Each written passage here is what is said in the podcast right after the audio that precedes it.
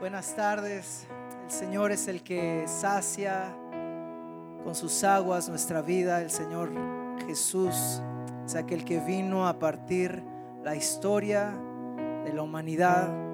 Pero en lo personal, en cada uno de nosotros, Él vino a hacer ese rompimiento de aguas para que su espíritu pudiera fluir en nuestra vida. Ese rompimiento de las fuentes que contienen el agua y abrir los cielos para nosotros. Y esta tarde quisiera que me acompañaran abriendo la escritura en Deuteronomio 32 y vamos a, orar.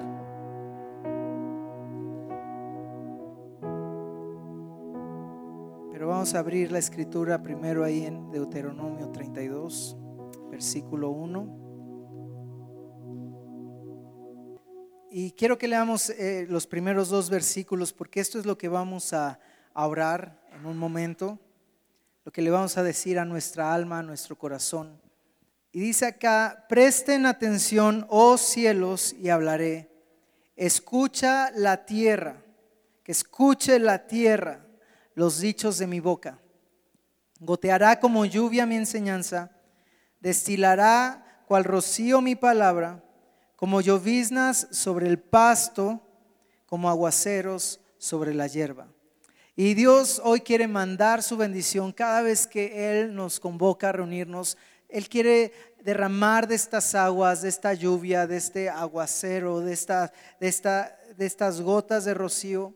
Quiere estarnos para que permeen continuamente nuestro corazón. Pero cuando hay algo tan duro que no recibe sea, puede llover en una parte, pero puede ser impermeable, ¿no? Puede, puede ser un lugar donde no deseamos que, que escurran esas gotas o que penetre esa, esa humedad, esa agua. Pero nuestros corazones hoy están diciéndole, Señor, yo sí necesito ser ese pasto, esa, esa vegetación que sin tu lluvia, sin tu palabra, sin tus aguas, sin tus ríos, se va a secar y van a estar en un desierto. Así es que si tu oración esta tarde, si tu deseo es recibir la palabra del Señor, yo te invito a que cerremos nuestros ojos y se lo digamos y abramos nuestro corazón hoy. Padre, gracias que tú eres quien nos quiere bendecir hoy y cada día de nuestras vidas. Hoy recibimos tu palabra, Señor. Señor, quitamos todo impermeabilizante que haya en nuestro corazón porque queremos que penetre hasta lo más profundo esas palabras que son verdad y que son vida. Señor, yo te pido que mi corazón esté atento y hoy a, mi corazón, a mi alma, en tu nombre Jesús le digo, escucha, presta atención y que recibas tú la palabra del Señor. Y hoy abrazo esa palabra en el nombre de Jesús. Amén. Y quiero leer el versículo número 4 acerca de qué es lo que necesitamos poner atención, qué es lo que este pasaje nos está diciendo. Dios viene como lluvia, pero presta atención a las palabras que se oyen en los cielos y que hoy se oyen en la tierra. Y dice el versículo 4, Él es la roca. Y este es el tema de este día, Él es la roca. Puedes decirlo con voz alta, repetir, Él es la roca. Él es la roca y sigue diciendo el versículo 4, cuya obra es perfecta, porque todos sus caminos son rectitud. Y después dice la segunda parte, Él es un Dios fiel, en quien no hay iniquidad, es justo y recto. Así es que cuando leemos este pasaje, Moisés está hablando las palabras de Dios diciendo, pon atención porque necesitas recordar algo, necesitas tener algo bien firme en tu corazón, que Él es la roca. Él es fiel, Él, él no anda como viendo cómo nos quiere eh, transar o cómo nos quiere defraudar. No, Él es recto, Él es justo, es perfecto en todas las cosas y Él es fiel, Él es bueno. Y cuando aquí habla de la roca, no está hablando de pues una, una piedra chica, está hablando más como cuando la Biblia dice que fundemos nuestra vida y pongamos nuestra casa en la roca que es Cristo. Y yo quisiera que podamos ver una, una imagen de, de, una peña que está aquí en nuestro estado a, a un par de horas de acá. Y se refiere a ese tipo de roca. Sea, se refiere no a una piedra que podamos controlar o por mucho que podamos cargar o que necesitemos incluso maquinaria, no un equipo, eh, eh, una eh, excavadora y con eso podamos sostener una roca. No, cuando aquí dice roca se refiere a una masa pedregosa tan grande de proporciones enormes que forman una peña, o sea, y, que forma una, un risco o un precipicio. ¿Qué quiere decir esto? Que es tan alto y la, la, altitud se pronuncia de repente que forma un risco. ¿Me pueden poner la, la otra imagen? Se refiere a él es la roca, no significa que Él es una piedra, ¿no? Y que vamos a adorar a una montaña y que, ahí vamos a, encontrar a Dios. No, se refiere que Él es tan grande en lo espiritual que Él es esta roca, Él es la roca. Y en esta foto, pues nos podemos dar idea, ¿no? De cómo esta persona pues se ve medio normal, pero de repente conforme la perspectiva avanza, vemos a las personas más chiquitas y vemos ya como a la mitad del camino a personas que no podemos distinguir si son hombres, mujeres, niños, porque no, no se puede distinguir, pues se van haciendo más chiquitas. Y si alguien ya está por allá subiendo a la punta de la primera, de la, de la parte que no está nevada y está allá arriba, ya ni siquiera la podemos ver. Y es lo que sucede cuando tú vas a un, a un lugar de naturaleza, ¿no? A, a, mí, a, mi familia, le, disfrutamos mucho de, de lugares de naturaleza y cuando vemos una altitud tan grande, nos absorbe, no sé si te ha pasado, que llegas y dices, wow, o sea, es tan grande como que tu vista no alcanza a medir la, proporción y entonces eres absorbido por la grandeza de ese lugar. A mí me ha pasado en, varias ocasiones que he tenido la oportunidad de hacer caminatas o, o, un poco de escalar y entonces te absorbe lo grande que ves. Y cuando habla aquí, Él es la roca, nos está poniendo esta, esta visión Dios es esa roca inconmovible, Él es fiel y empieza a decirnos aquí este libro, como Él es la roca, nos lo repite varias veces en este pasaje. Pero a partir del versículo 6 empieza una confrontación. Porque empieza Moisés diciendo, oye, es que, y de parte de Dios lo empieza a decir, si tú sabes que Él es la roca, ¿por qué le has abandonado? ¿Por qué le pagas de esa forma al Señor? ¿No? O sea, como que hay veces que somos tan bendecidos y, aún te paras y dices, pero ¿por qué estoy haciendo esto? ¿Por qué le estoy pagando así a, alguien, no? A una persona. Es más fácil, ofenses de, de, allá para acá, ¿verdad? Dices, tanto bendije a una persona y ¿cómo, cómo decimos, cómo es el dicho? Me paga de esa forma, ¿verdad? Y te sientes no solo ofendido o enojado, sino te duele. Y entonces Dios está diciendo, el versículo 6, así pagan al Señor, pueblo necio e insensato. ¿Acaso, segunda pregunta, no es Él tu Padre, tu Creador, quien te hizo y te estableció? Y empieza a, a, hablar al pueblo de esta forma, ¿no? De ¿Cómo le pagas así siendo que Él te creó, que Él te estableció, que Él te bendijo? Y después, alrededor del versículo 10, pero vamos a leer este versículo 10, es el cómo nos encuentra Dios, cómo estamos sin Dios en nuestras vidas. Dice el versículo 10, cómo Él nos halló en tierra desértica, en medio de la soledad rugiente del desierto. Y dice que así como Él nos encontró en ese desierto, Él nos rodeó, Él nos cuidó, Él nos guardó como a la niña de sus ojos. O sea, como lo más delicado de sus ojos, Él nos mantuvo cerca, nos guardó y Él nos rodeó, Él nos cuidó, encontrándonos en un desierto. Y aquí dice, en medio de la soledad, que es el, primer problema de la humanidad, ¿no? Y que muchas veces, a pesar de estar tan conectados, O sea, una vez hicimos una plática con los adolescentes y entonces vimos, hicimos una pregunta, a ver, queríamos encontrar quién es el que tenía más amigos en, Facebook, ¿no? que era lo que estaba más, más de moda. Entonces, ¿quién tiene más amigos en Facebook? No, pues yo 300, no, pues uno 400. Total que uno tenía como 2.500 ¿no? amigos eh, agregados en Facebook. Y después la pregunta fue, ¿y quién de ellos realmente cumple la definición de un amigo? O sea, ¿con quién de ellos sales a, pues dar la vuelta o, convives o platican de cosas personales? Y total que el tercer lugar pues decía, no, solo con dos, ¿no? Y el, segundo lugar que más amigos tenía, como 1200 o algo así, decía, no, pues a lo mejor igual dos, tres. Y la persona que tenía más amigos decía, no, pues yo con, con, con no, realmente no tengo amigos cercanos, ¿no? Y en la soledad es, aunque tú estés muy conectado, aunque estés en muchos grupos ¿no? de WhatsApp o estés en, en tal asociación, en tal grupo, en tal cosa, puede que estés solo.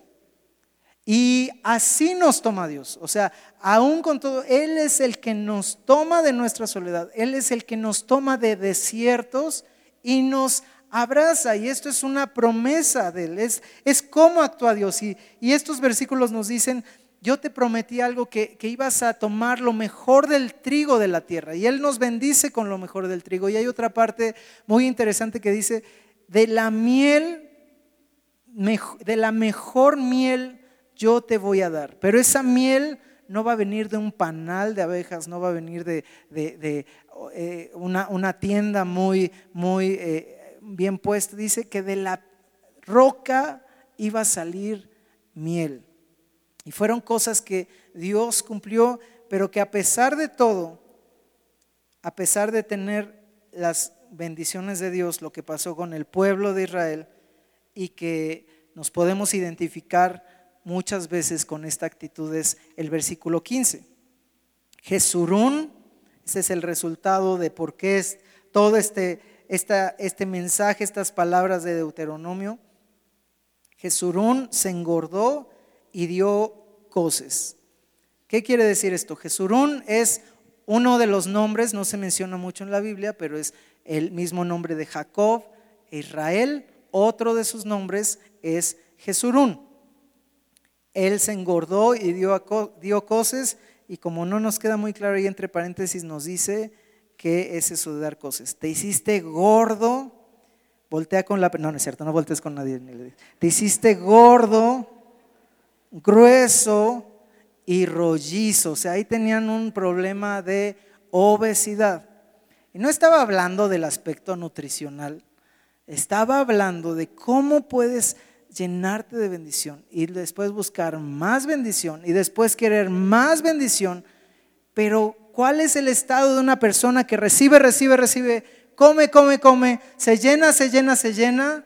Pues que si no hace ejercicio, si no come apropiadamente, si no comparte su comida, ¿qué va a ser? Pues un problema de, obesidad, ¿verdad? Y eso, dice Jerusalén, eso te sucedió. Eh, eh, tienes ese, esa actitud y abandonó al Dios que lo hizo. Segundo problema, después de la obesidad, es abandonó al Dios que lo hizo. Cuando tú eres orillado y la Biblia nos habla muy clara que el enemigo anda tras nuestra vida para alejarnos de Dios, que nuestra carne, que nuestras pasiones, que nuestros propios deseos pelean para que nuestra alma se aparte de Dios. Y entonces cedemos, estamos tomando este camino de Jesurún, el abandono al Dios que nos hizo. Y punto 3 en este versículo, desdeñó a la roca de su salvación. O sea, está la roca que es más grande que yo y ya lejos de estar admirado y asombrado por esa roca que, es tan alta, yo desdeño a la roca que me salvó. O sea, es una actitud de decir, mm, empiezo a cuestionar, mm, empiezo a abandonar. Mi fe es más bien movida por lo que veo, por lo que siento o por lo que opino, más que por mis convicciones. Y lo dice varias veces, versículo 18, te has olvidado de la roca. Y habla mucho acerca de la roca, de cómo es Dios. Pero yo creo que cuando escuchamos las palabras de Jesús, encontramos cómo es que muchas veces nos pasa esto mismo a nosotros, cómo es que nos, nos volvemos nosotros el centro de nuestras vidas y no ponemos en nuestra visión a la roca de nuestra salvación, que es Dios. Y lo vemos en Mateo 16, 18, está hablando Jesús con sus discípulos y es cuando Pedro recibe la revelación. Viene una revelación del Espíritu Santo sobre la vida de Pedro para saber que Jesús es el Hijo de Dios, que Jesús es esta roca eterna, este Mesías que estaba prometido. Y entonces dice, tú eres el Hijo de Dios. Y entonces eh, Jesús le dice algo, más bien, más, perdón, más, yo también te digo que tú eres Pedro y sobre esta roca edificaré mi iglesia. Y cuando está hablando esto, la palabra Pedro es de la, sabemos que se llamaba Simón y entonces le fue cambiado a Pedro y si me ayudan los volver esta, esta piedra, porque cuando dice, tú eres Pedro, ahorita les van a repartir una piedrita y es, tú eres una piedra, tú eres una piedra que puedes contener. Y nuestras vidas, de hecho Fer nos compartía el, jueves, como nuestras vidas Dios nos llama a que sean piedras vivas, cómo estamos llamados a edificar eh, en los propósitos de Dios. Entonces busque esta, esta plática ahí en el canal de YouTube. Pero Dios quiere que nosotros seamos piedras y aquí hay un propósito. Dios le está diciendo, tú eres Pedro, tú eres una piedra. ¿Por qué? Porque Simón era alguien que era llevado de aquí para allá, pero Pedro es alguien como una piedra. A ver, puedes meter, atravesar con tu dedo esa piedra o aplastar esa piedra. No, es alguien duro, es alguien con firmeza. Pero después Jesús se refiere a sí mismo y cambia la palabra y dice, ya no dice, y sobre esta, sobre esta piedra edificaré mi iglesia. ¿Qué es lo que dice Jesús? Tú eres Pedro y sobre esta roca, puedes decirlo sobre esta roca, porque Jesús era esa roca sobre la cual estamos edificando la iglesia, sobre la cual nuestras vidas son edificadas. Cuando yo, yo escuchaba, no, edifica tu casa sobre la roca, yo me imaginaba así como una piedrota, ¿no? Y como que ahí edificas tu vida espiritual, pero no, roca es una masa enorme, o sea, algo que marca una diferencia que no podemos ver acá, sino que te lleva a otra altura. Y Jesús está diciendo, sobre mí sobre mí edifica tu vida, edifica tu casa sobre la roca. El asunto es que aunque Él es roca y yo soy una piedra, muchas veces yo empiezo a vivir como eso, como piedra, sin tomar en cuenta que yo he venido de la roca que es Cristo. Y yo empiezo a querer fundamentar mi vida sobre la piedra que soy yo. Empiezo a tomar decisiones y a, eh, ejercer mi camino edificando aquí. Y yo quiero ser una piedra viva, pero, pero es un concepto muy interesante, ¿verdad? La, piedra viva, o sea, si tú te llevas y te puedes llevar esta, esta piedra a tu casa, ya le quité a, a Nacho, por ahí anda, muchas gracias Nacho, nos donó las piedras de su jardín, pero se lo, se, lo recompensaré. La próxima semana todos le dan una piedra, no una pedrada, una, una piedra, donde quiera que ande. Y queremos fundamentar nuestra vida, y pero piedra viva no significa que si tú llegas a tu casa y abres un hoyo y plantas la piedra y la cubres y la riegas y le hablas bonito y le pones fertilizante, vas a tener un árbol de piedras no vas a tener un árbol de piedras. Ah, bueno, pero si le hablas aquí bonito, la cuidas y todo un día la piedra te va a decir, gracias por cuidarme. No, entonces este concepto que Jesús nos está dando es, yo te tomé del desierto. O sea, sin mí no hay vida. Sin mí no hay vida. O sea, lo entendemos mejor con, cuando Jesús dice, yo soy la vid y tú eres ese racimo de uvas, ¿no? Si entendemos bien, si arrancamos el racimo de la vid, ¿qué le va a pasar al racimo? Pues se va a empezar a secar, no tiene vida, no tiene fluido. Y es lo que nos dice Jesús, quédate pegado a la, a la vid, quédate pegado a la planta donde fluye vida. Y es el mismo concepto, o sea, piedra viva significa soy una piedra porque Dios tiene propósitos. Piedra viva significa una piedra en acción, una piedra que tiene un propósito. Pero alejado de Dios, me vuelvo una piedra de desierto. Me, vuelvo una piedra sin vida. Y yo tengo unas, unas piedras en, mi casa que, que juntamos. Eh, no sé si te ha tocado ir a un río y de repente ves piedras muy bonitas. O sea, ves piedras de muchos colores, ves piedras con, texturas eh, pues muy padres. Y si me pueden ir preparando el, el, video de estas, de algunas piedras que, que tomamos. Pero cuando nosotros las estábamos juntando, pues eran piedras muy bonitas, pero las fuimos este, juntando en un, en un, viaje que hicimos, las pusimos en un lugar y de repente volteamos y dijimos, nos cambiaron las piedras, ya no hay piedras verdes, azules, moradas, amarillas, hay puras piedras grises, ¿no? Pero entonces nos dimos, ah, no es que ya se secaron, ya no están dentro del río. Y si podemos ver el video, eh, no, no, es, no tiene muy buena calidad. No me pienso volver youtubero ni nada, pero podemos ver que son grises, ¿no? Pero cuando adquieren de nuevo esa humedad, cuando adquieren de nuevo esa, esa humectación, o sea, como el hábitat donde estas piedras están, lo podemos empezar a, ver. Y si vemos en detalle, aunque no se nota tan claro, pero empiezan a recuperar los colores que tenía esta piedra, por ejemplo, es verde y tiene ahí minerales que se ven así muy, muy brillantes como, como polvito de oro. Estas son otras piedras, están un poco más coloridas, pero cuando las las humedecemos, las mojamos, por ejemplo, aquí había una pues totalmente plana, pero empiezas a percibir todos los detalles, o sea, porque dijimos, ¿y como por qué tomamos esta piedra si está re fea, verdad?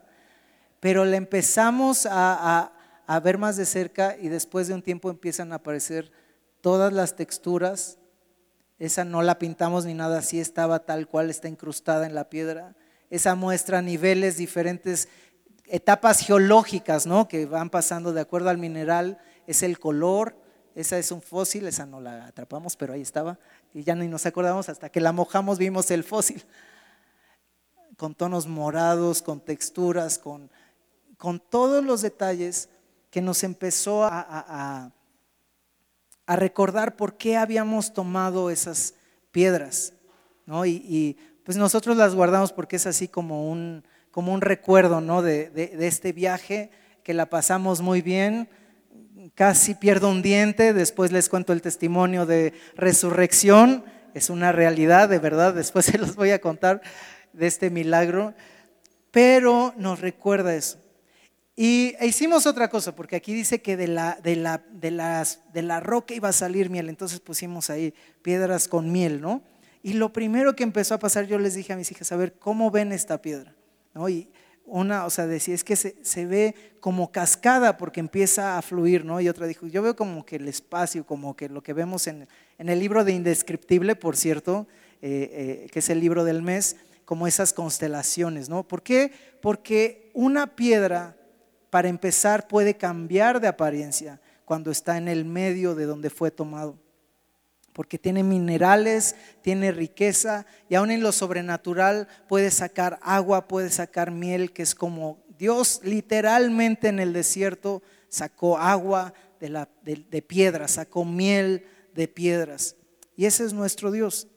Pero cuando nosotros nos salimos de la esencia de Dios, nos mantenemos lejos de Dios, desdeñamos, como aquí dice, a la roca de nuestra salvación y nos ponemos a engordar para nosotros mismos, pues somos una piedra ordinaria. Pero aquí Dios nos está hablando, regresa a la a, esta, a esta naturaleza de dónde saliste. Todas estas piedras pues fueron piedras que en algún momento estaban ahí pegadas en la roca y adquirieron minerales y estuvieron, adquirieron esos minerales que, les dan su color característico y que fueron desprendiéndose, pero seguían ahí en el río, seguían ahí en, en donde pertenecen. Y el versículo 46 después de esta, de esta exhortación nos habla de qué tenemos que hacer para permanecer en esa, en esa roca. Dice el versículo 46, les dijo, apliquen su corazón a todas las palabras con que yo les advierto hoy, para que las encarguen a sus hijos a fin de guardar y poner por obra todas las palabras de esta ley. Porque no son palabras vanas, o sea, lo que no es al aire, lo que Dios habla no lo lanza eh, eh, por llenar el tiempo, no son palabras vanas, pero sí son la vida de ustedes. Y a causa de estas palabras prolongarán sus días en la tierra que para tomarla en posesión cruzan el Jordán.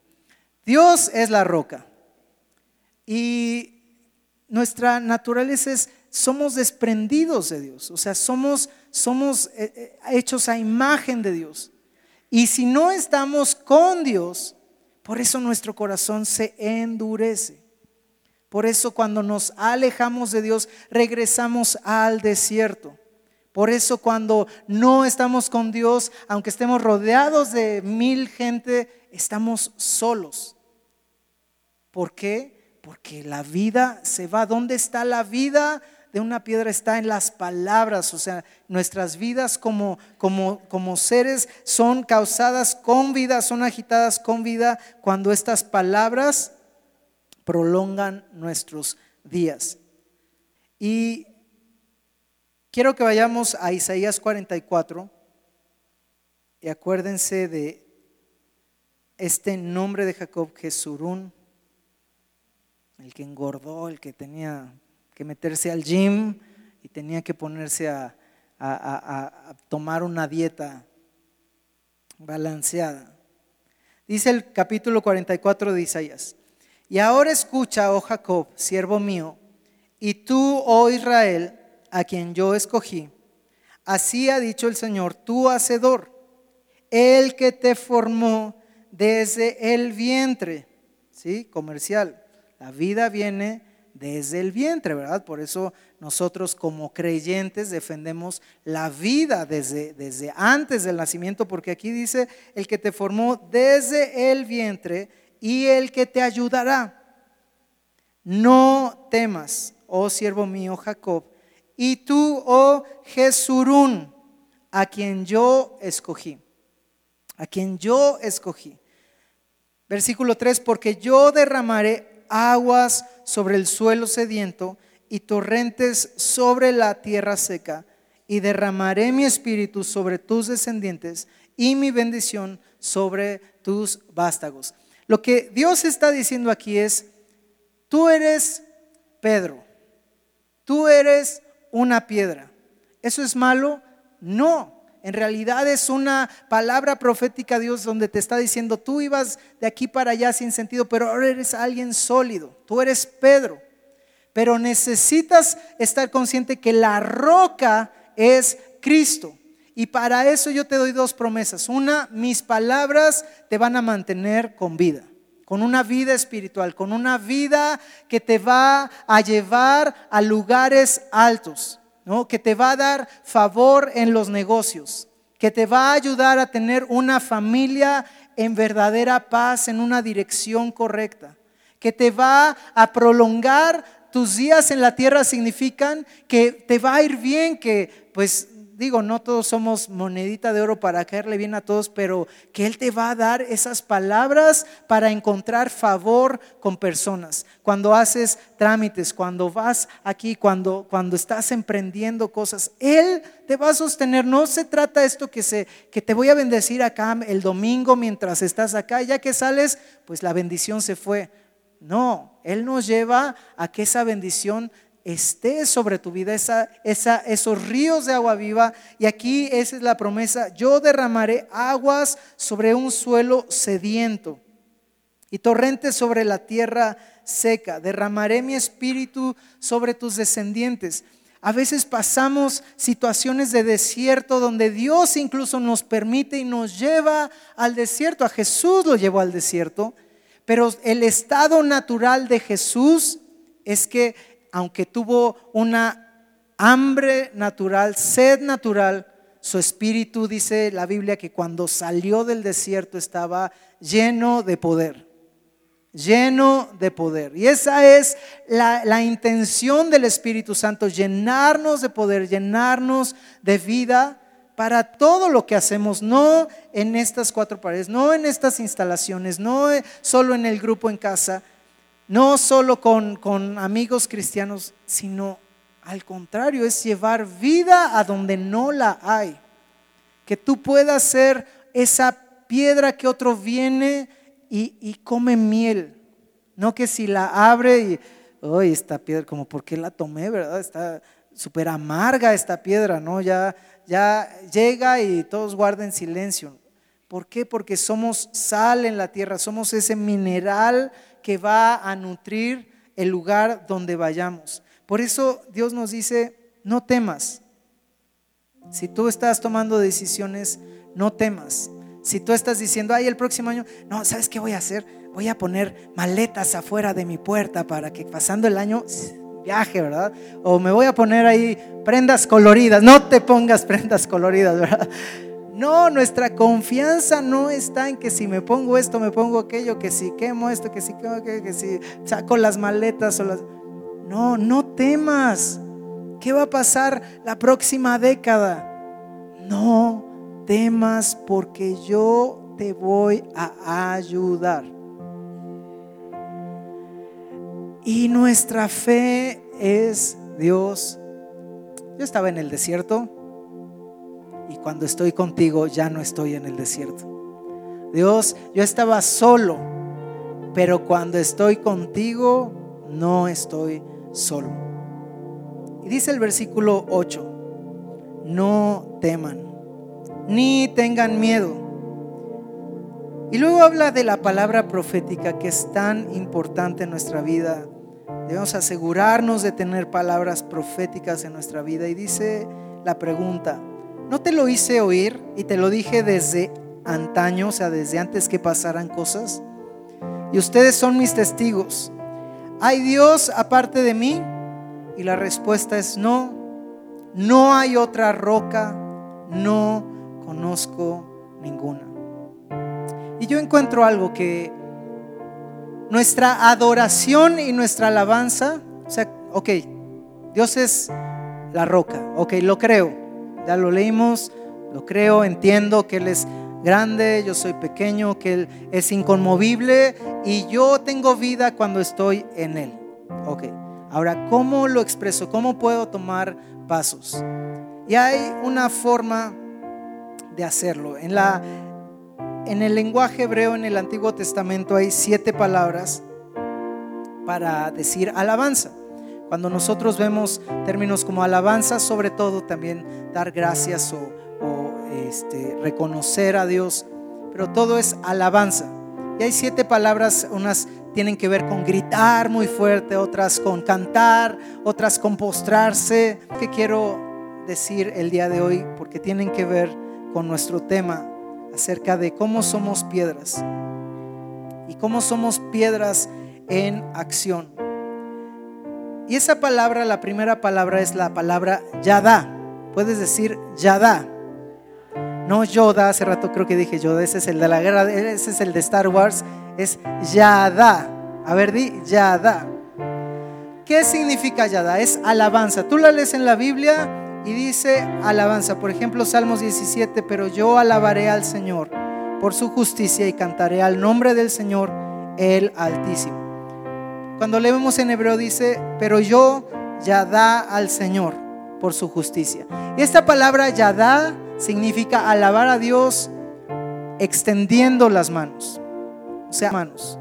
Pero tiene un significado muy peculiar, Porque antes no significaba alabanza, significaba, yadá significa cuando tú tomas tus manos y las avientas, las extiendes hacia lo alto para aventar una flecha o para aventar una piedra. A ver, puedes tomar tu, tu piedrita que tienes ahí y haz como si la vas a lanzar. No la lances porque me vas a aquí a aunque estés libre de pecado, yo sé que Dios ya te perdonó, pero no quiere decir que puedes tirar la primera piedra, ¿ok?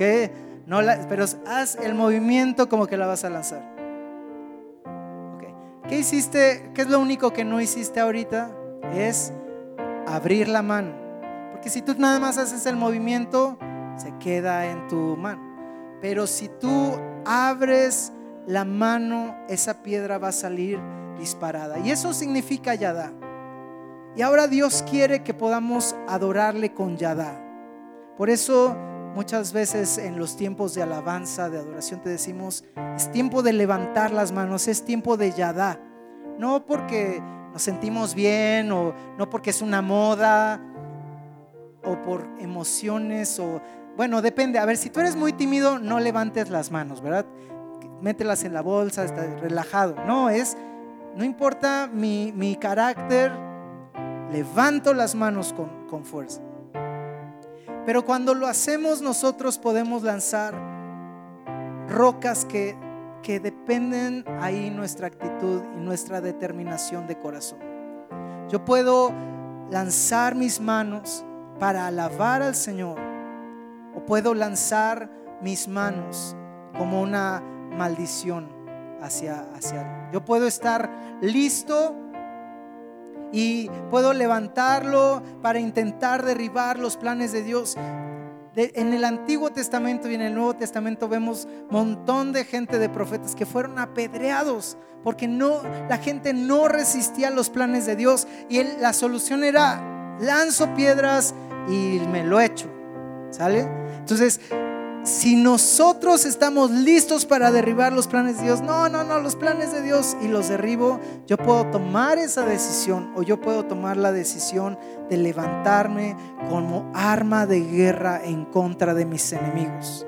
O sea, la, Biblia también menciona casos, e históricamente es un, es un asunto donde gente se defiende con piedras, ¿verdad? Hasta nuestros días es, es un arma porque está a la mano de todos. Y tú puedes lanzar tu adoración a Dios, pero cuando lanzas tu adoración estás lanzando piedras al enemigo. Estás lanzando un arma de guerra en medio de tu adoración. Puedes lanzar una bendición con tus manos o puedes lanzar una maldición.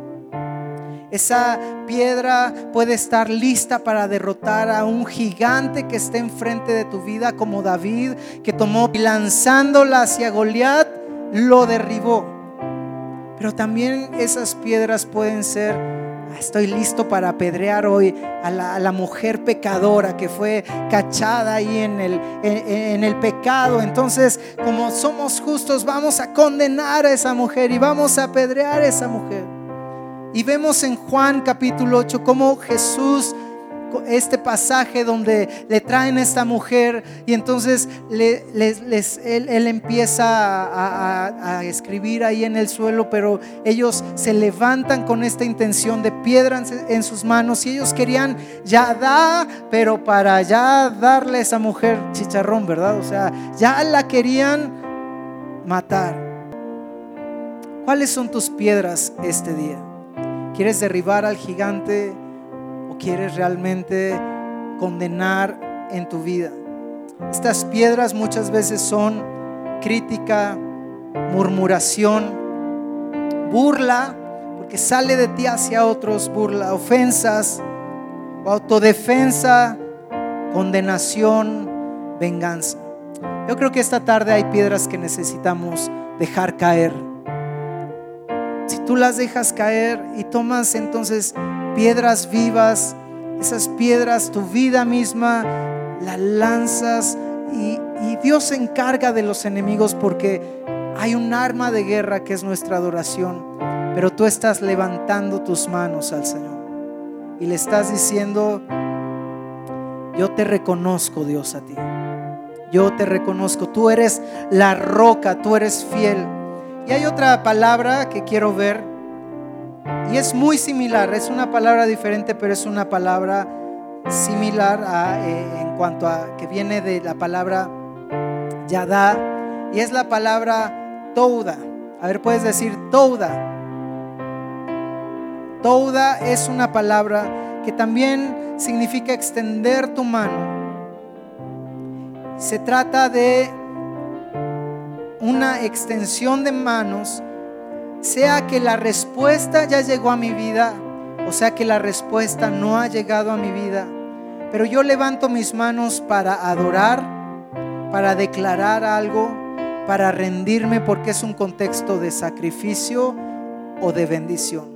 Entonces yo levanto mis manos y toda significa Dios, yo sé que va a llegar una respuesta porque tú eres la roca, tú eres fiel, tú eres bueno. Y cuando ya llegó la respuesta, yo digo, Señor, yo te adoro. Y quisiera que nos pusiéramos de pie con la Biblia en la mano, abriendo el Salmo 95.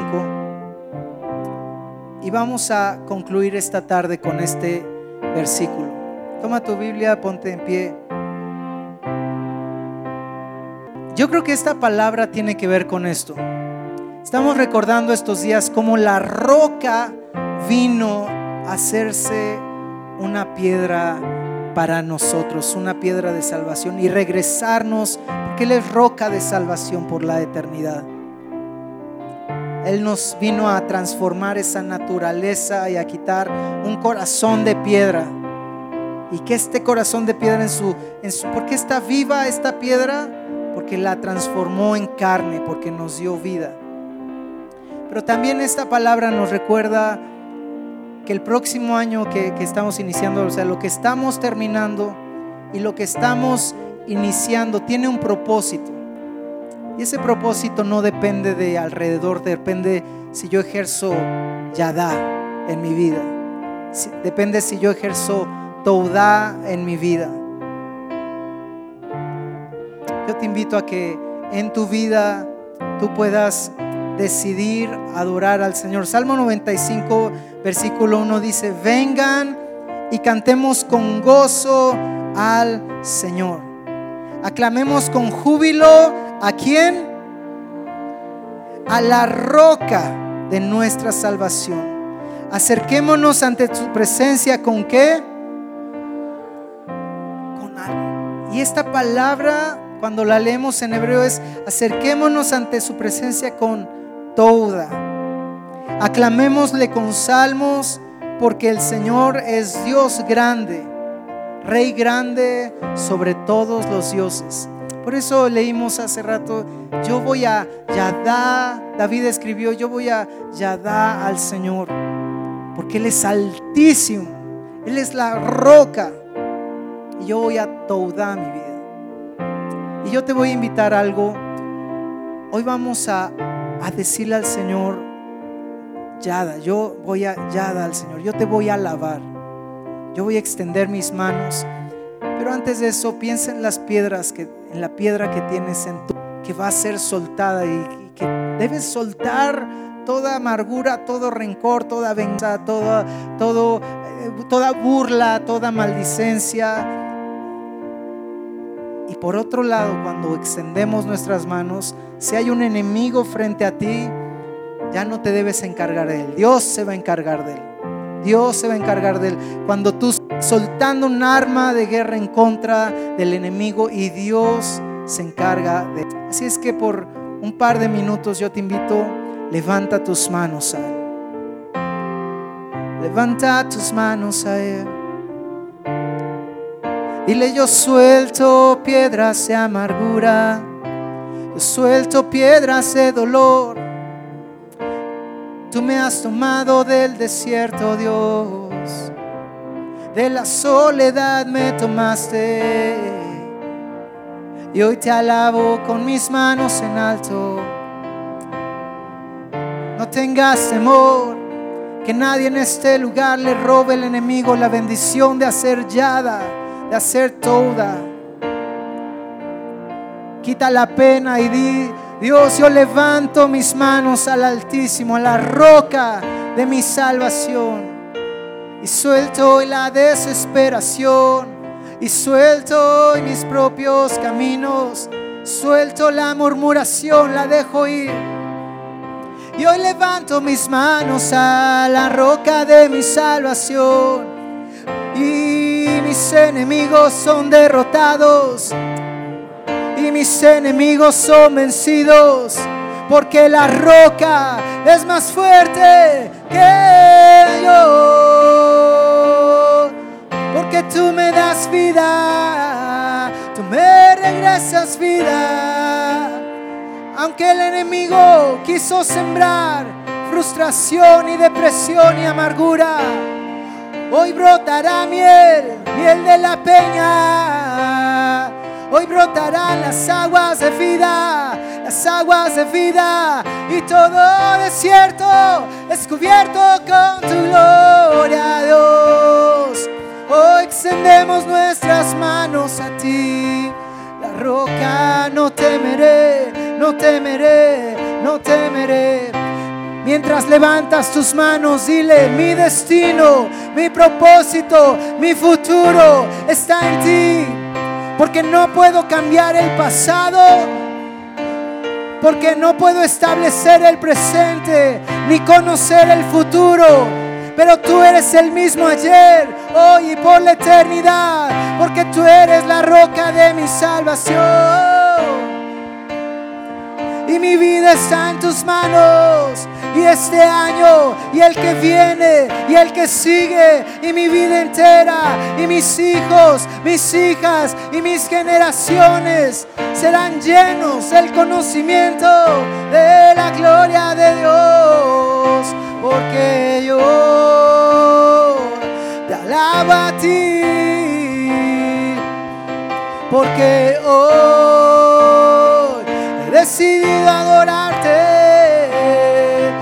manos a ti levantaré. Oh. Muchas veces cuando tenemos tantas veces, tanto tiempo las manos en alto, se nos empiezan a cansar los brazos, ¿a poco no? Como que decimos, bueno, una, bueno, la otra.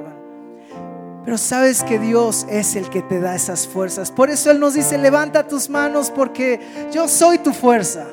No temas y por fe levanta tus manos y, yo soy tu fuerza. Y si te estás cansando y si estás en el desierto, levanta tus manos, yo soy tu fuerza.